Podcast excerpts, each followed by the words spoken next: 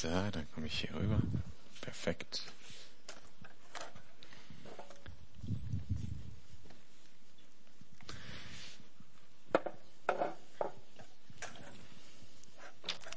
Wer von euch wandert gerne?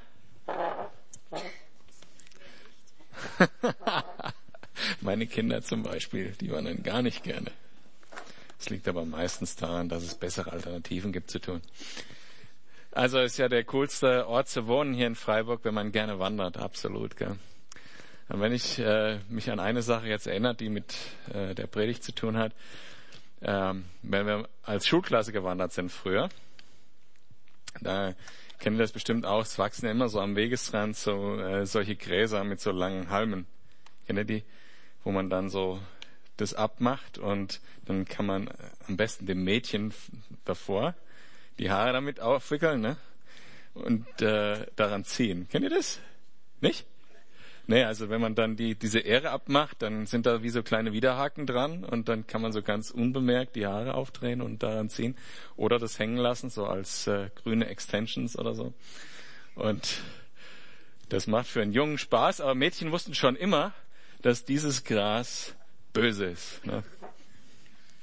Und darüber werden wir uns heute unterhalten. Aber lasst uns mal zuerst ein bisschen äh, Rückblick halten, äh, was wir das letzte Mal besprochen haben. Äh, den ersten Teil vom 13. Kapitel im Matthäus-Evangelium. Und zwar, ja, ach so, dieses Gras heißt Weidelgras. Also ich vergesse das immer, jetzt habe ich es einmal abgelesen, dann könnt ihr euch dran erinnern. Ne? Ähm, in, in der Bibel nachher heißt das Ding dann Unkraut. Okay. Ähm, und weil ich mir den Namen nicht merken kann, müsst ihr euch den merken. Beim letzten Mal haben wir ähm, das Gleichnis von den vier Böden, was oft fälschlicherweise, finde ich, das Gleichnis vom Seemann genannt wird. Ähm, und zwar sind das die vier Böden, wenn ihr euch daran erinnert. Oder erstmal der Seemann, wer war das? Wer weiß es noch? Der Seemann war Jesus selber. Und der Samen war das Wort Gottes oder das Wort vom Reich Gottes. Und die vier Böden, wer kann sich an die drei schlechten Böden erinnern, welche es da gibt? Also eins war der Weg. Der Weg war das weltlich gesinnte, unverständige Herz, das versucht hat, Gottes Wort zu beurteilen, anstatt es erstmal zu verstehen.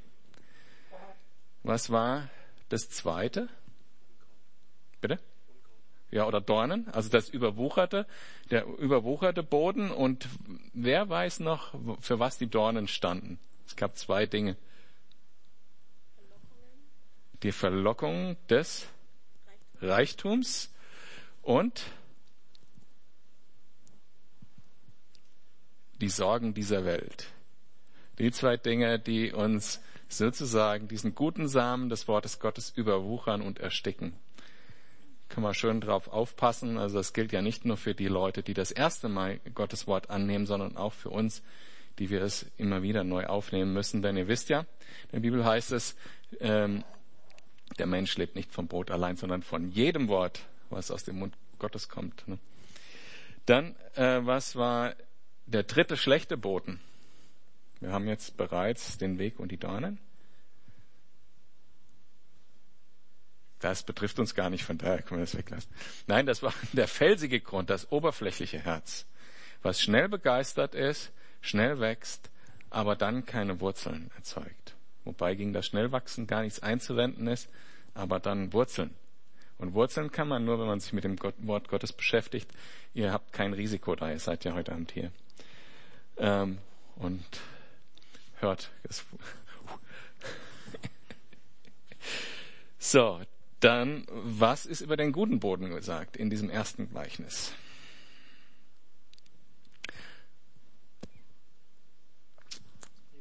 Er bringt Frucht, das ist das Entscheidende. Also wer in das Reich Gottes kommt, bringt Frucht.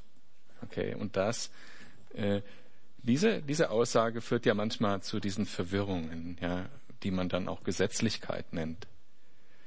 Man bringt Frucht, weil man wächst aus dem, was man bekommen hat. Also wir sind, wir haben dieses Saat bekommen, wir sind gewachsen und dann tragen wir Frucht von alleine.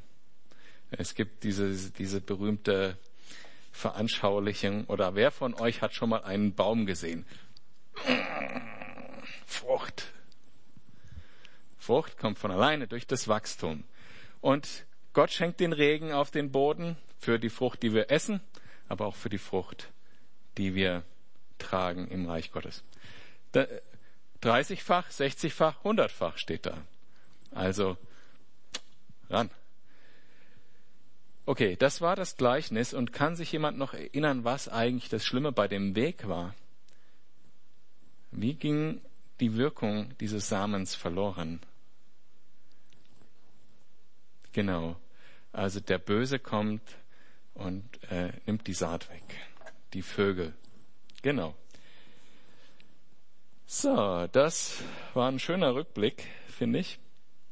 Und was wir daran auch gesehen haben, ist, dass ähm, das Reich Gottes auf einzelne Menschen trifft, die sich entscheiden, welche, wie sie das Wort Gottes aufnehmen wollen. Und dass das Reich Gottes ein Wachstumsprozess ist. Das wollte ich nochmal betonen, weil ich es beim letzten Mal nicht so betont habe. Wir wachsen die ganze Zeit in unserem christlichen Leben. Wir wachsen als Gemeinschaft und als Einzelne. Ohne dieses Wachstum ist das christliche Leben kein christliches Leben. Oder wie man so schön sagen könnte, ähm, ein verändertes Leben ist das Kennzeichen für ein verändertes, verändertes Leben. Also wer mit Jesus geht, dessen Leben wird verändert. Und wer wirklich mit Jesus geht, der hat ein verändertes Leben. Amen. So, dann lasst uns mal noch eine Sache betrachten, und zwar in Markus Evangelium 4, Vers 13. Da wird was zu diesem Gleichnis, was wir beim letzten Mal gemacht haben, äh, gesagt. Und das bezieht sich auf heute. Da steht nämlich, dass Jesus dann sagte, dieses Gleichnis versteht ihr nicht? Wie wollt ihr dann überhaupt die Gleichnisse verstehen? Mit anderen Worten sagt er hier, wenn ihr dieses Gleichnis verstanden habt, dann wisst ihr auch, wie ihr die anderen Gleichnisse einsortieren müsst. Und zum Glück hat er uns ja von dem Gleichnis gesagt, wie es zu verstehen ist. Also können wir jetzt drangehen an die anderen Gleichnisse und es genauso machen, wie er es gesagt hat, die so verstehen wie das erste. Sozusagen eine Vorlage für alle weiteren Gleichnisse. Und dann machen wir gleich weiter. Eben das Gleichnis vom Unkraut im Weizenfeld.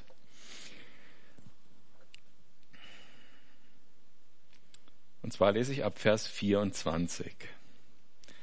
Jesus erzählte der Menge noch ein anderes Gleichnis. Mit dem Himmelreich ist es wie mit einem Mann, der guten Samen auf seinen Acker säte. Eines Nachts, als er schlief, kam sein Feind, säte Unkraut zwischen den Weizen und machte sich davon. Als dann die Saat aufging und Ähren ansetzte, kam auch das Unkraut zum Vorschein. Okay, jetzt mit mir zusammen. Wer ist der Mann, der sät? Jesus. Wer ist der Feind? Satan. Was ist der Acker? Das hatten wir auch beim letzten Mal. Das ist die Welt. Und der Sämann oder der Bauer, der sät eben den guten Weizen, der Weizen, der viel Frucht tragen wird und soll. Und der Feind kommt und sät was anderes dazwischen. Eben dieses Gras, dessen Namen ich immer vergesse. Dieses Gras sieht, ist auch verwandt mit dem Weizen tatsächlich. Äh, und wenn es, wenn es anfängt zu wachsen, dann, das sieht ja auch ganz toll aus im Frühjahr, wenn alles so ganz hellgrün ist, wie so ein kleiner, wie so ein Teppich. Aber in dem Moment kann man das Gras nicht unterscheiden von dem Weizen. Sieht fast exakt gleich aus. Vielleicht ein Experte könnte das unterscheiden. Und dann wächst es ein bisschen und kriegt Halme. Und irgendwann, erst wenn die Frucht auftaucht, kann man diese beiden unterscheiden. Und so steht es auch hier. So ist es auch in Bezug auf das Reich Gottes. In der Welt gibt es das eine und das andere. Und ab Vers 7 und, ab 29, sorry, ähm, Nee, ich bin hier ein bisschen durcheinander, sorry. Ab Vers 26, als die Saat aufging, nee, 27, da gingen die Arbeiter zum Gutsherrn und fragten, Herr, hast du nicht guten Samen auf deinen Acker gesät? Woher kommt dann das Unkraut? Ein Feind von mir hat es getan, gab er zur Antwort. Die Arbeiter fragten, möchtest du, dass wir hingehen und das Unkraut ausreißen und es einsammeln? Nein, entgegnete der Gutsherr. Ihr würdet mit dem Unkraut auch den Weizen ausreißen. Lasst beides miteinander wachsen, bis die Zeit der Ernte da ist. Dann werde ich zu den Erntearbeitern sagen, reißt zuerst das Unkraut aus, sammelt es ein und bündelt es und, um es zu verbrennen und dann bringt den Weizen in meine Scheune. Das heißt, die Arbeiter kommen jetzt zu den Bauern hin und sagen, guck mal, da ist ganz viel Unkraut auf deinem Acker, sollen wir das ausreißen? Und ähm, der Gutsherr sagt aber, nee, mir ist jeder einzelne Halm da so wichtig, dass ich nicht möchte, dass ihr jetzt dahin geht und es ausreißt, sondern die sollen wachsen. Und es gibt den Zeitpunkt der Ernte. Da werden wir das auseinandersortieren. Und ich brauche nicht weiter darauf einzugehen, was das heißt, weil Jesus das gleich noch erklärt. Im Detail. Jesus stellt nochmal klar, dass die Situation, wie sie da ist, durch den Feind verursacht ist. Also dieses Unkraut ist nicht da, weil das halt so ist, sondern das ist jemand, der ist dahingegangen und hat das dahingesät ganz bewusst.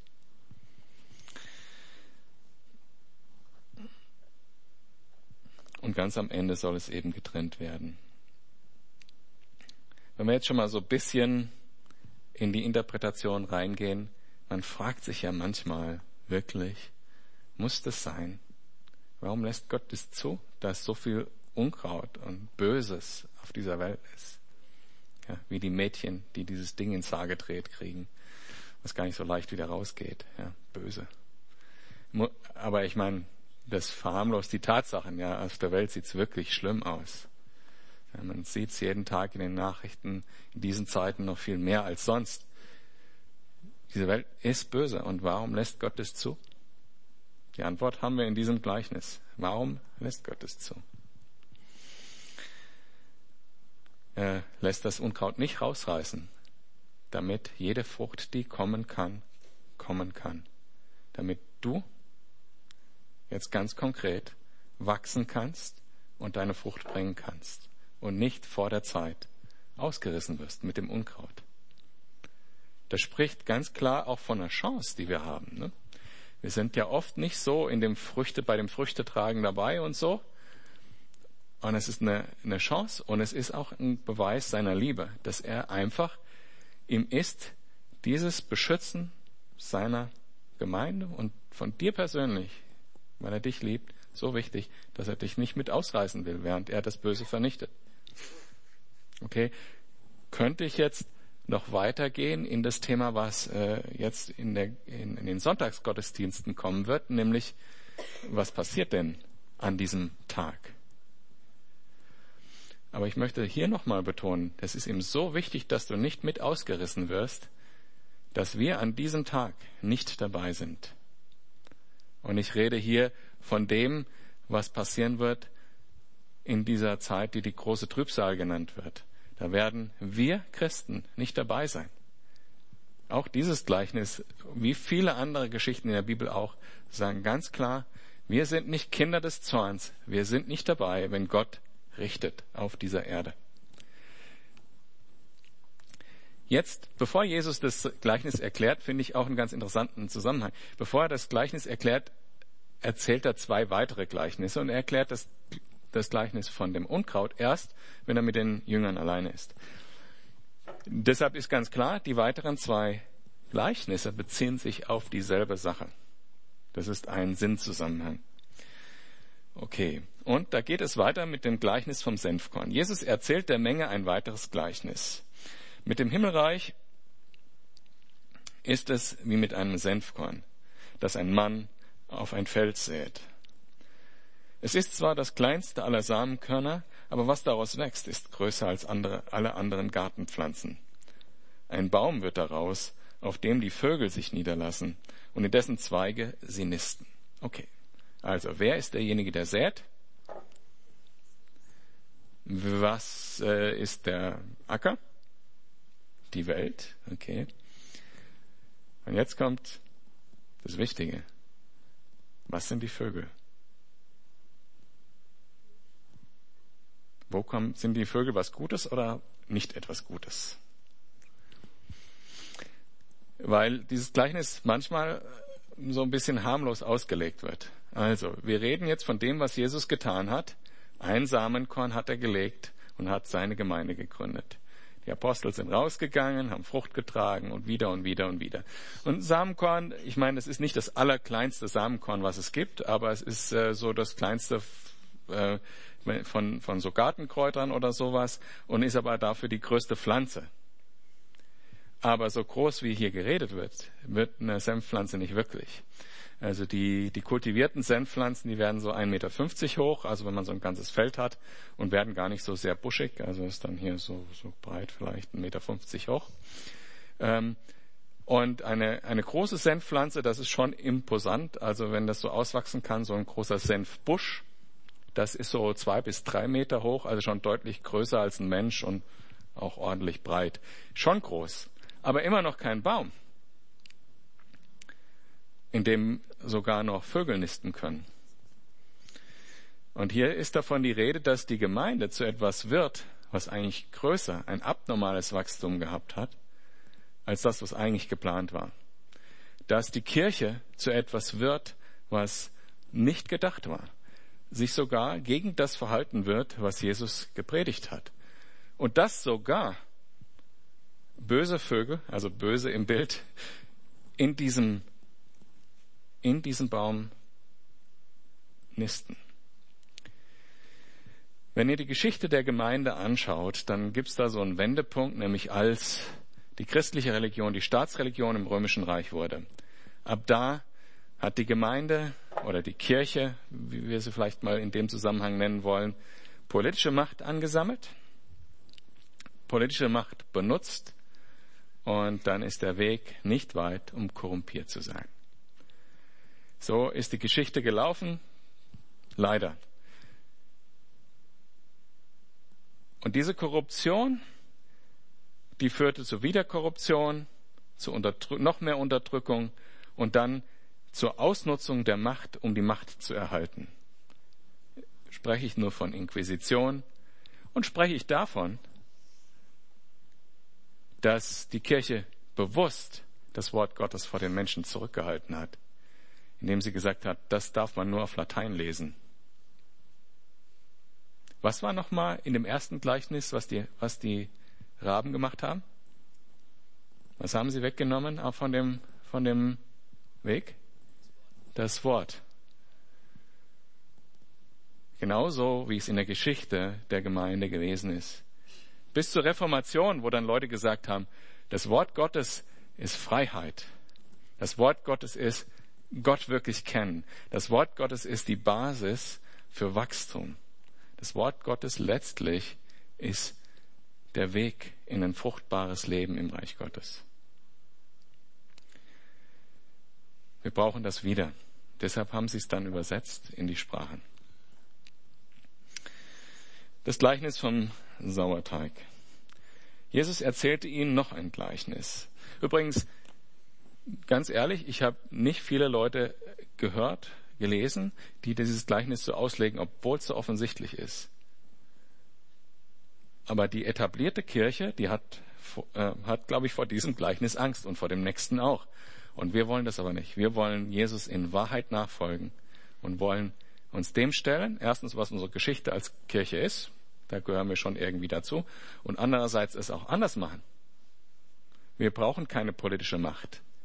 Wir wollen keinen Druck ausüben auf die Gesellschaft. Der Weg, wie Frucht gebracht wird, hat Jesus vorgelebt. Und es gibt keinen anderen Weg. Gleichnis vom Sauerteig ab Vers 33. Äh, Jesus erzählte ihnen noch ein Gleichnis. Mit dem Himmelreich ist es so wie mit dem Sauerteig. Eine Frau nimmt eine Handvoll davon, mengt ihn unter einen halben Sack Mehl und am Ende ist die ganze Masse durchsäuert. Ich habe euch schon erzählt, das ist mein Hobby. Ne? Ich habe auch immer ein Glas Sauerteigansatz im Kühlschrank. Hier ist mit dem Sauerteig eben das genau gemeint. Vom letzten Brot, was man gebacken hat, nimmt immer ein Stück weg, lässt das nochmal durchfermentieren, stellt es in den Kühlschrank, dann kann man das beim nächsten Mal backen wieder verwenden und braucht dann nur, sagen wir mal, acht Stunden wenn es warm ist, bisschen weniger Zeit, damit das Brot wieder neu durchsäuert ist und aufgeht beim Backen. Auch dieses Gleichnis wird leider meiner Meinung nach häufig nicht so ausgelegt, zumindest wie ich das lese. Prüft es bitte selber. Lest bitte auch selber die Bibel und prüft es selber wie die Börer. Von denen wurde gesagt, dass sie geprüft haben, was ihnen gepredigt wurde. Das bitte ich euch auch, weil ich kann mich ja schließlich irren. Äh, gerade mit den Gleichnissen, das ist so eine Sache. Man hört dann immer wieder solche Dinge wie, man darf über die Gleichnisse nicht predigen, wenn man nicht schon mindestens 30 Jahre gepredigt hat über andere Dinge. Hat Chuck Smith gesagt, ja. Einer meiner großen Vorbilder. Ähm, aber mit dem Sauerteig ist es so, man hört oft die Auslegung, äh, das ist das Reich Gottes, wie es sich ausbreitet von alleine mit Macht. Aber ganz ehrlich, wenn ich wirklich ernst nehme, was die Bibel schreibt und auch die Typologie in der Bibel und so weiter hernehme, Sauerteig ist an keiner einzigen Stelle in der Bibel ein positives Ding. Und das fängt an mit ähm, den den Opfervorschriften und den Festen in Israel, ähm, Passafest, darf es gar kein gesäuertes Brot geben. Da muss der ganz, nicht nur, dass das Brot, was gegessen wird beim Passafest, ungesäuertes Brot sein soll, sondern der ganze Haushalt soll sauber gemacht werden. Es soll kein einziger Sauerteig in diesem Haushalt sein. Es wird total ernst genommen und es steht in dem Zusammenhang für äh, verunreinigt sein, Verfall, Sünde. Und ich kann euch, könnte euch jetzt ein paar Bibelstellen nennen für diejenigen, die aufschreiben, wo man das nachlesen kann. Vorblättern, vorblättern, vorblättern. Mache ich gerne. 2. Mose 12, Vers 15 und 19 und 2. Mose 13, Vers 7 und 3. Mose 2, Vers 11. das ging ganz schön schnell. 2. Mose 12, Verse 15 und 19, 2. Mose 13, Vers 7 und 3. Mose 2, Vers 11. Und auch im Neuen Testament gibt es 1. Korinther 5, Vers 6 oder auch äh, Matthäus 16, Vers 6. Das kann man gerade mal aufschlagen. Ja, auch im Neuen Testament genau das Gleiche. Äh, Sauerteig steht nie für was Gutes. 16, Vers 6, da sagt Jesus, äh, hütet euch vor dem Sauerteig der Schriftgelehrten. Ich schlage es jetzt nicht auf. Äh, und sagt, habt Acht davor, was die euch sagen, die Schriftgelehrten und Pharisäer. Hütet euch davor. Also es ist auch nichts Gutes. Mehl dagegen, also erinnert euch im Gleichnis, ist so, das Mehl äh, dieser halbe Sack Mehl, da wird der, der, der Sauerteig dann reingelegt und versteckt im Gleichnis. Mehl dagegen steht im Alten Testament in den Friedensopfern für Gemeinschaft mit Gott. Das ist was Reines. Ja, und nicht nur, weil es so schön aussieht, ja, so ganz weißes Mehl sieht ja schön aus, sondern es steht auch für etwas Reines, für etwas, was eigentlich das Ziel vom Reich Gottes ist, jetzt hier bei dem Gleichnis. Gemeinschaft mit Gott. Das ist das, warum er das ganze Ding macht. Das ist, warum Jesus gekommen ist. Das ist, warum er uns berufen hat, damit er mit uns Gemeinschaft haben kann und wir durch die Gemeinschaft mit ihm diese Frucht tragen können. Und jetzt kommt da eine Frau und nimmt dieses wertvolle Mehl und versteckt es mit dem Sauerteig dran. Und das heißt, das ganze Mehl wird durchsäuert oder der ganze Teig. Wenn das Mehl für die Gemeinschaft mit Gott steht und der Sauerteig für Sünde und die Gleichnisse, über die wir hier reden, oder das davor über die Gemeinde spricht, dann ist klar, wie das zu verstehen ist. Ja?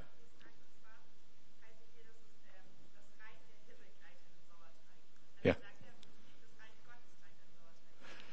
Ähm, nein. ja, aber super, dass du sagst, weil ich hatte das beim letzten Mal schon in meinen Notizen genau diesen Einwand, weil das eigentlich bei allen Gleichnissen so ein bisschen so vorkommt, ja.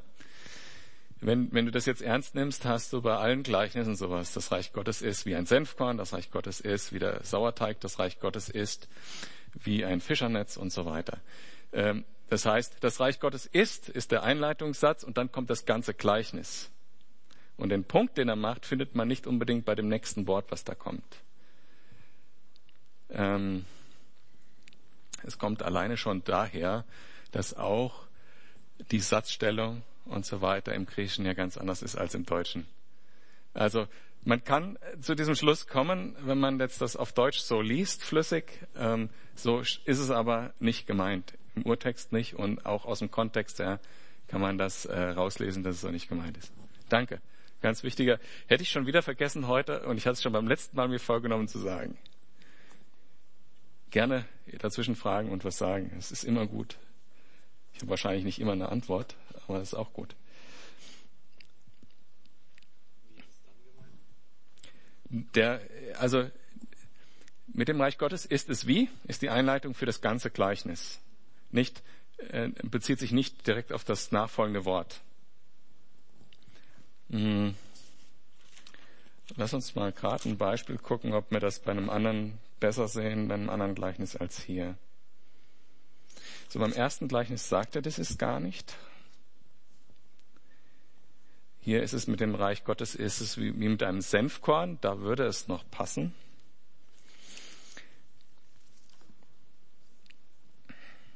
Dann bei dem Reich Gottes ist es wie bei einem Mann. Da passt es zum Beispiel nicht. Hm. Mit dem Himmelreich ist es wie mit einem Schatz. Hm. So ein bisschen. Bei der Perle auch so ein bisschen. Ja, oder bei dem Netz. Ne? Das Himmelreich ist nicht das Netz. Also da ist es, finde ich, am deutlichsten. Das Himmelreich sind die Fische bei dem letzten Gleichnis, was wir heute haben. Also das ist einfach, ja, ich verstehe, wie man dazu kommen kann, aber ist ganz klar aus, der, aus den Gleichnissen, dass, es, dass man es so nicht lesen sollte. Und das ist auch, glaube ich, einer der Gründe, warum Leute da hinkommen, dass sie es anders interpretieren. Aber es gibt so eine Regel, die nennt sich halt Auslegungskonstanz. Und da sagt man, wenn eine Typologie eingeführt ist in der Bibel, dann wird die auch durchgezogen. Genauso wie mit den Vögeln in dem Beispiel. Und deshalb versucht man immer, die Bibel anhand der Bibel zu erklären. Und Jesus, deshalb habe ich den anderen Vers vorgelesen am Anfang, äh, aus Markus 4, Vers 13, wo Jesus sagt, wenn ihr dieses Gleichnis nicht versteht, werdet ihr die anderen auch nicht verstehen. Wo er uns den Hinweis gibt, diese Typologie zu übertragen. Ähm, ich lese weiter ab dem Vers 34. Das alles sagte Jesus der Menge, indem er Gleichnisse gebrauchte. Er sprach ausschließlich in Gleichnissen zu ihnen. Da haben wir beim letzten Mal äh, diskutiert, dass das eine Veränderung war, dass der erste große Lehrblock eben direkte Lehren waren, der zweite große Lehrblock jetzt nur Gleichnisse sind und der dritte ist nur über die Endzeit. So erfüllte sich, was durch die Propheten vorausgesagt worden war. Ich will in Gleichnissen reden. Ich will verkünden, was seit der Erschaffung der Welt verborgen war. Dann trennte sich Jesus von der Menge und ging ins Haus. Dort wandten sich seine Jünger an ihn und baten ihn, erkläre uns das Gleichnis vom Unkraut und dem Acker. Das finde ich echt spannend. Ja. Die haben jetzt, die haben jetzt drei, vier, also drei neue Gleichnisse gehört, nachdem sie die Erklärung vom ersten Gleichnis bekommen haben. Welches Gleichnis, wenn ich jetzt nichts dazu gesagt hätte, von den dreien, die wir gehört haben, hättet ihr am einfachsten erklären können? das erste, oder mit dem Unkraut und dem Weizen, weil es die gleichen, exakt die gleichen Bilder verwendet wie das äh, davor. Und danach fragen sie aber nach dem Senfkorn und dem Sauerteig nicht. Finde ich ganz interessant. Manchmal sind, die, sind mir die Jünger echten Rätsel so ein bisschen. Jesus antwortet, der Mann, der den guten Samen sät, ist der Menschensohn. Der Acker ist die Welt. Habt ihr alles richtig gewusst? Der gute Same sind die Kinder des Himmelsreichs, das Unkraut sind die Kinder des Bösen. Der Feind, der das Unkraut sät, ist der Teufel. Die Ernte ist das Ende der Welt. Und die Erntearbeiter sind die Engel. Das Unkraut wird eingesammelt und verbrannt, und so wird es auch am Ende der Welt sein. Der Menschensohn wird seine Engel aussenden, und sie werden aus seinem Reich alles zusammenholen, die andere, alle zusammenholen, die andere zu Fall gebracht und ein gesetzloses Leben geführt haben, und werden sie in den Feuerofen werfen, dorthin, wo es nichts gibt als lautes Jammern und angstvolles Zittern und Beben. Dann werden die Gerechten im Reich ihres Vaters leuchten wie die Sonne. Wer Ohren hat, der höre.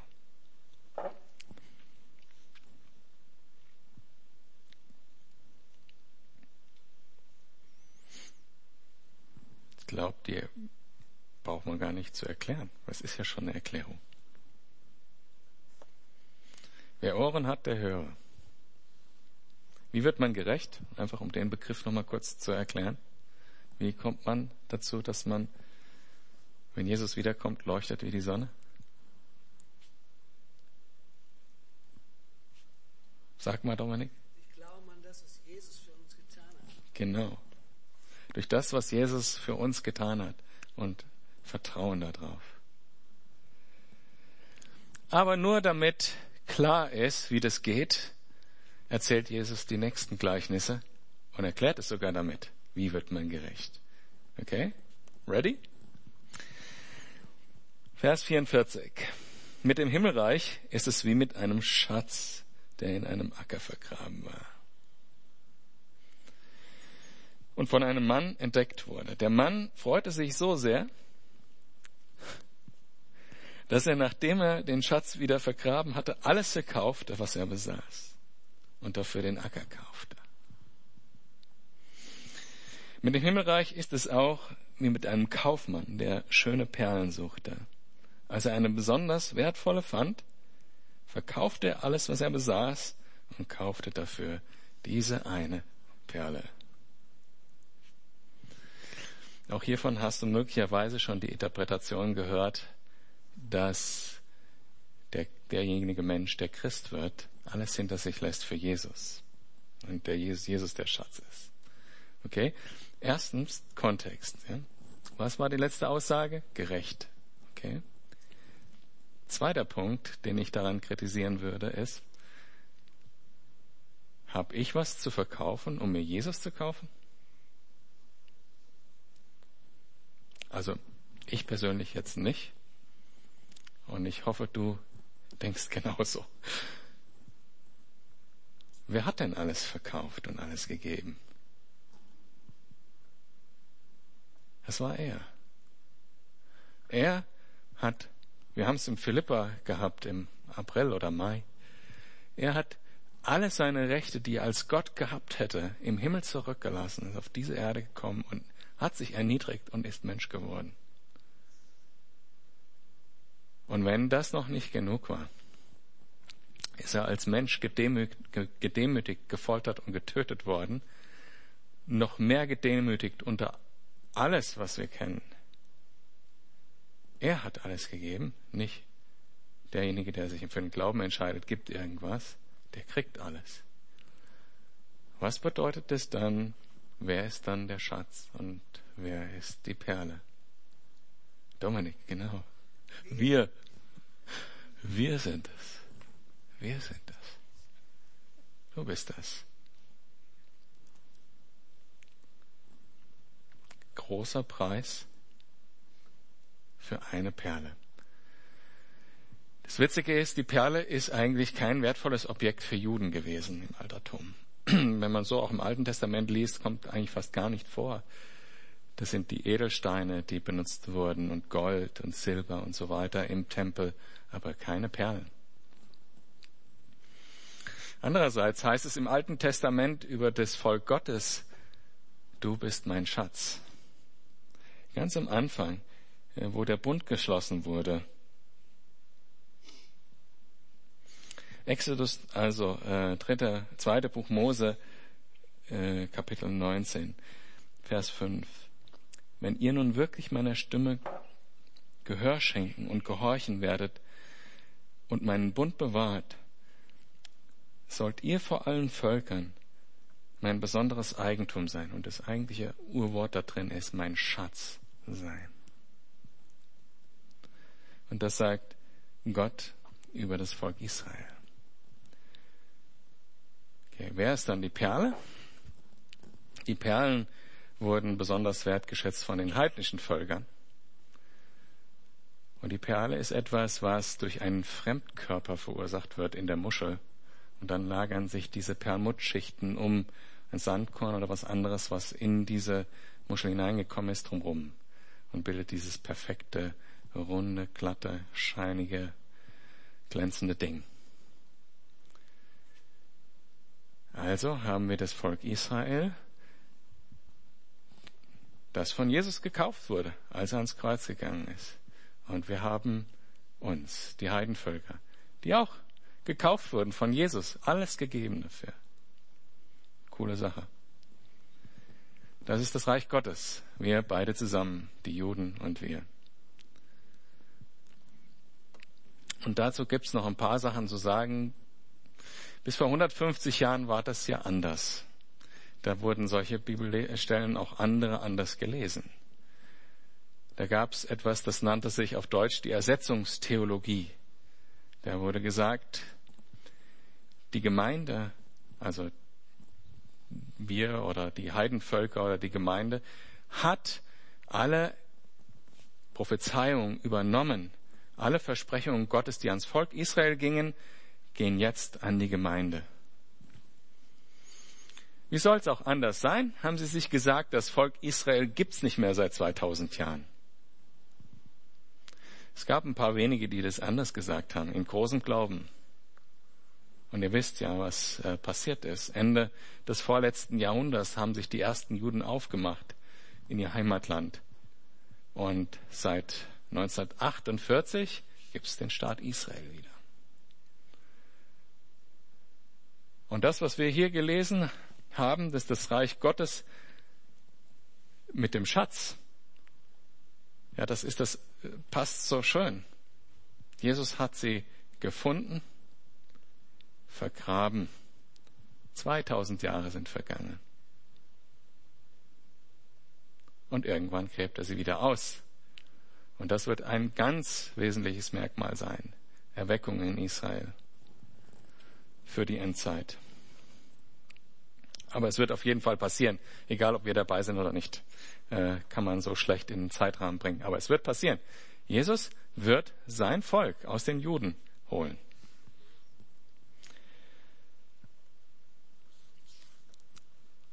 das Gleichnis vom Fischernetz. Ab Vers 47. Mit dem Himmelreich ist es auch wie mit einem Netz, das auf dem See ausgeworfen wird und mit dem man Fische aller Art fängt. Wenn es voll ist, ziehen es die Fischer ans Ufer, setzen sich hin und lesen die Fische aus. Die Guten legen sie in Körper, Körbe, aber die Ungenießbaren werfen sie weg. So wird es auch am Ende der Welt sein. Die Engel werden kommen und die Bösen aussondern. Sie werden sie von den Gerechten trennen und in den Feuerofen werfen, dorthin, wo es nichts gibt als lautes Jammern, angstvolles Zittern und Beben. Gegrillter Fisch gibt's da. Ähm, sind schwierige Stellen, und wir müssen uns aber auch diese Seite des Reichs Gottes einfach immer wieder vor Augen führen. Wir sind ja nur sozusagen in einem Vorstadium. Das Stadium, wo Frucht gebracht wird, um möglichst viele in die Scheune zu bringen. Und der Übergang in das endgültige Reich Gottes, so wie Gott das möchte, der wird markiert durch diesen einen Tag der sich so unangenehm anhört, aber für uns sich nicht unangenehm anhören sollte.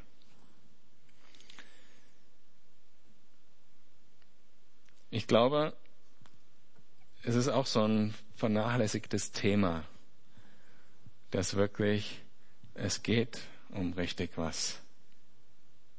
Es ist schön, dass Jesus uns liebt und so und man kann äh, sich da total im Schwelgen auch hingeben und das ist auch alles gut. Aber wir sollten echt nicht vergessen, es geht auch wirklich um was. Das ist nicht ein Hobby oder sowas. Da geht's wirklich um was. Da geht's darum, ob Menschen bei Gott leben dürfen in der Ewigkeit oder ob sie in die Hölle kommen, wo es nur Jammern und angstvolles Zittern gibt.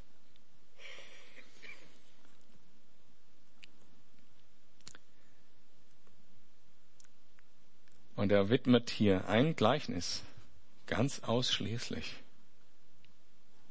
diesem Fakt, dass das der wichtigste Moment nach dem Kreuz in dem Reich Gottes sein wird, wenn er wiederkommt und aufgeteilt wird.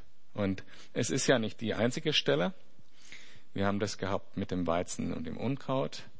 Wir haben das jetzt mit den verschiedenen Arten Fischen. Wir haben an anderer Stelle die Schafe und die Böcke. Wir haben in der Offenbarung, also ne, setzt das Wort links und rechts vom Thron. Das ist eine klare Sache. Da gibt's nicht halb. Da lang, da lang. Genießbarer Fisch oder nicht genießbarer Fisch. Die nicht genießbaren werden gegrillt.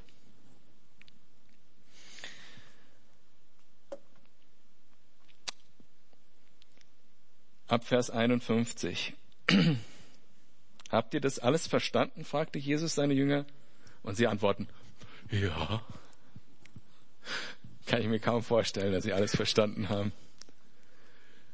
Guck mal, wir konnten so vieles jetzt eigentlich auch beurteilen, dass es Erfüllung von Prophetie ist, oder?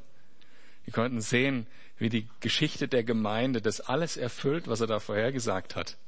Schritt für Schritt, jedes einzelne Ding, jedes einzelne Bild. Wir konnten das sehen. Aber konnten das die Jünger schon sehen? Nee. Wir haben beim letzten Mal darüber gesprochen, wie sie ja ganz andere Vorstellungen hatten, wie das alles sein würde. Die haben das überhaupt nicht verstanden. Aber sie sagen, mhm. Und deshalb kommt als nächstes die Aussage von Jesus hinterher. Und äh, da halten wir uns vielleicht noch ein bisschen mit auf. Da sagt er zu ihnen, dann wisst, jeder Schriftgelehrte, der in der Schule des Himmelreichs ausgebildet ist, gleicht einem Hausherrn, der aus seinem reichen Schatz Neues und Altes hervorbringt. Als Jesus diese Gleichnisse geredet hat, zog er weiter. Okay. Der Schriftgelehrte, der im Reich Gottes unterwiesen ist, bringt aus seinem Schatz Neues und Altes hervor. Okay, heißt es jetzt, dass wir noch weitere Bücher zur Bibel schreiben sollen? Nee, glaube ich nicht. Das haben andere Leute versucht. Das ist fatal. Ich weiß nicht, ob ihr schon mal eins von diesen Büchern gelesen habt. Da gibt es zum Beispiel den Koran oder das Buch Mormon oder so. Ja, passt nicht so gut zusammen. Ja, die Bibel, wenn man das bedenkt, äh, 66 Bücher, über 40 Autoren und die eine Message, dass Jesus alles gegeben hat, um dich zu erlösen. Und zwar von vorne, wie es überhaupt erst schiefgegangen ist, dann direkt am Anfang schon die Ankündigung darauf, ich werde mir ein Opferlamm richten bis ganz zum Ende. Was heißt es dann? Also gibt es neue Lehren? Ist, ist ja sozusagen die Frage, weil immer wieder neue Lehren auftauchen, die versucht werden, in die biblische Lehre reinzuquetschen. Nein, das ist hiermit nicht gemeint. Es ist genau das gemeint, was ich vorher gesagt habe, nämlich, dass wir heute wissen, wie diese Gleichnisse zu interpretieren sind weil wir die Geschichte kennen und die Erfüllung von Prophetien schon sehen. Wohingegen, wenn wir in die Zukunft schauen und lesen die Offenbarung ab Kapitel, sagen wir X, da sind Dinge, die können wir noch nicht verstehen. Aber es sind auch Dinge drin, die konnten wir vor 100 Jahren noch nicht verstehen und können wir heute verstehen, weil sie bereits eingetroffen sind.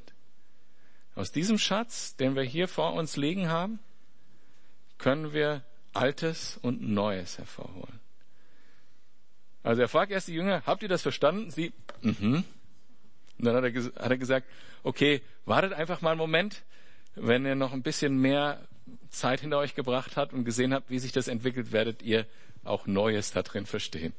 Hat nicht gesagt, ihr seid, ja, ihr liegt komplett falsch, ihr Idioten, sondern hat gesagt, ihr werdet Schritt für Schritt dazu lernen. Und so geht uns das ja heute noch. Dann ab Vers 4, äh, oh, 50 ist das schon, krass. Jesus ging in seine Heimatstadt und lehrte dort in der Synagoge. Erstaunt fragte ihn die Leute, fragten die Leute, woher hat der Mann solche Weisheit? Woher hat er die Kraft, Wunder zu tun? Ist das nicht der Sohn des Zimmermanns? Ist nicht Maria seine Mutter und nicht Jakobus, Josef, Simon und Judas seine Brüder? Leben nicht auch alle seine Schwestern hier unter uns? Woher hat er das alles? So kam es, dass Jesus bei ihnen auf Ablehnung stieß. Da sagte Jesus zu ihnen, ein Prophet gilt nirgends so wenig wie in seiner Heimatstadt und in seiner eigenen Familie und wegen ihres Unglaubens tat er dort nur wenige Wunder.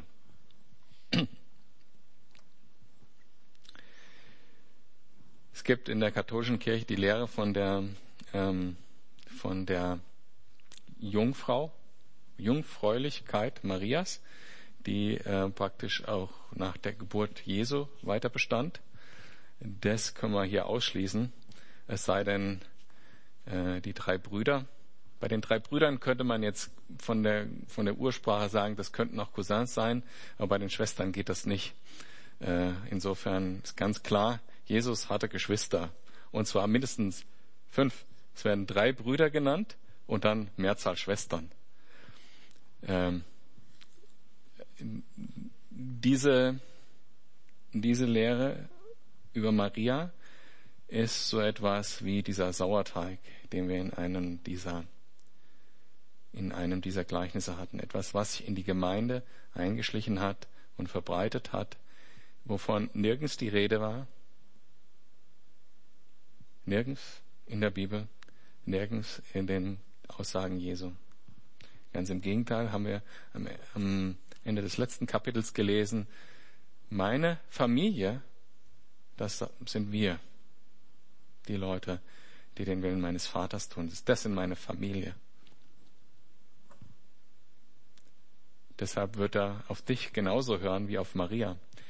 Und deshalb brauchst du gar nicht zu Maria beten oder irgendjemand anders. Weil Jesus dich so sehr wertschätzt, dass er alles aufgegeben hat, wie wir in dem anderen Gleichnis gehört haben. Warum sollte er dann eine Vorzimmerdame haben, wenn du mit ihm reden willst?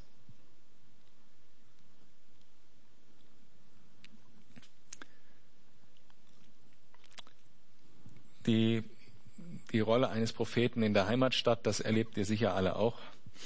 Also da, wo man zu Hause ist, in der eigenen Familie, ist es wesentlich schwerer, äh, die Message rüberzubringen. Bin ich auch immer dankbar gewesen, wenn dann andere Leute kamen. Aber ich bin wirklich froh. In meiner Familie sind alle zum Glauben gekommen. Also mein Vater nach mir, ähm, der Vater meiner Frau, der inzwischen verstorben ist. Das ist eine tolle Sache, aber das ist, das ist das größte Geschenk, weil man selber da so wenig bewegen kann. Ja, weil die kennen ein Jahr, wo man da noch in den Windeln war und da war man eben anders. Ja, als Jugendlicher war man anders. Das spielt alles da mit. Und da denken die, na ja, der soll jetzt irgendein Zeugnis für Gott sein? Nee. Da muss es schon, muss schon viel zusammenkommen. Und wenn wir Jesus 100 Prozent nachfolgen, stoßen wir auf Ablehnung, auch in der eigenen Familie. Wenn man 100 Prozent heilig ist, wird man gekreuzigt. Das lehrt uns die Geschichte. Ja, es war. Es war. Und wir folgen unserem Herrn dann nur nach. So, jetzt möchte ich zusammenfassen was uns die ganzen Gleichnisse gelehrt haben. Und damit ich da nichts vergesse, geht's in die Notizen. Also, wir haben das erste Gleichnis gehabt vom Seemann. Da haben wir gelernt, wer kommt in das Reich? Der mit dem fruchtbaren Boden. Das ist das Herz, was bereit ist, Gottes Wort aufzunehmen und darin zu wachsen. Und dass man darin wächst und dass es darum geht, Frucht zu bringen.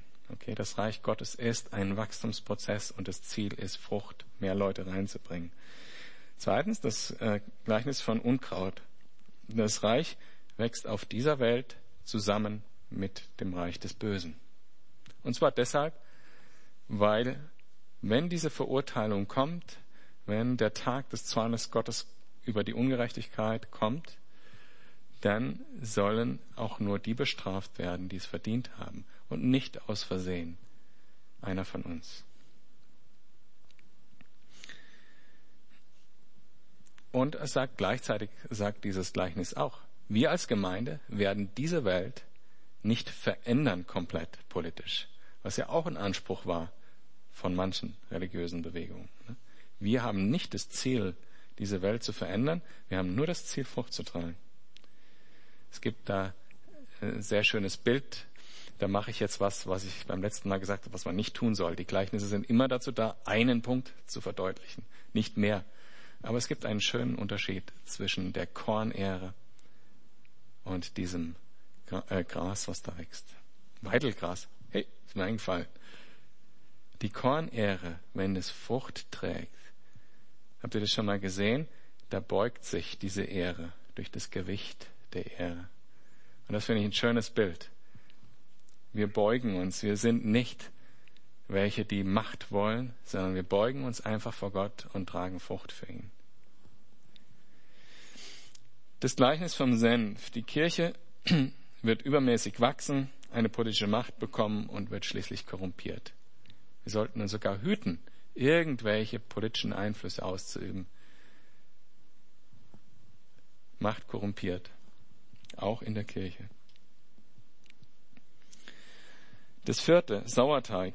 Die Sünde wird in der Gemeinde wachsen und die wundervolle Gemeinschaft mit Gott stören. Es war der Sauerteig, der das Mehl durchsäuert hat. Jetzt ist das im Gleichnis sozusagen als Prophetie geäußert. Das ist auch wirklich passiert und passiert auch immer wieder. Aber wir haben ja die Wahl. Wir haben ja die Wahl, wie wir als Gemeinde leben. Leben wir heilig oder verstecken wir uns und durchsäuern den Rest? Es hat sehr viel mit dem Verstecken zu tun. Denkt da über euer eigenes Leben nach. Der Schatz und die Perle. Jesus hat den Preis bezahlt und hat damit dieses Reich gegründet und uns hineingekauft.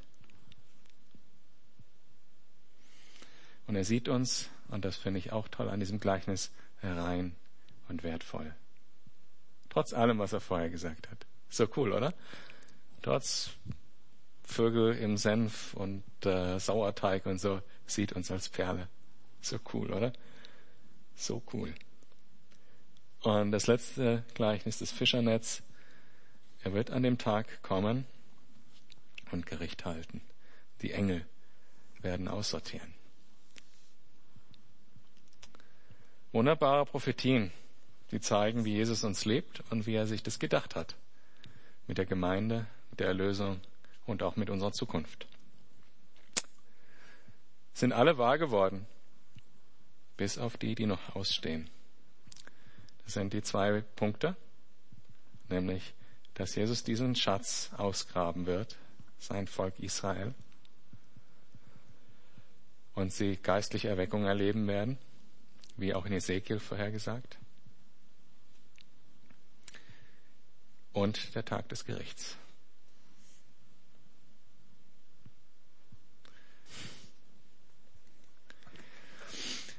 Vater im Himmel, dein Wort ist wunderbar, unfehlbar. Wir sind fehlbar und deshalb bitte ich, dass du alles Reden und Hören segnest, dass du jedem, der hier sitzt, schenkst, zu prüfen, das Gute zu behalten und zu wachsen durch den Einfluss deines Wortes. Bitte dich, dass du uns nah bist, dass du die Wahrheiten in unser Herz schreibst, dass wir deine Perle sind und dass wir vorbereitet sind für den Tag, der kommen wird.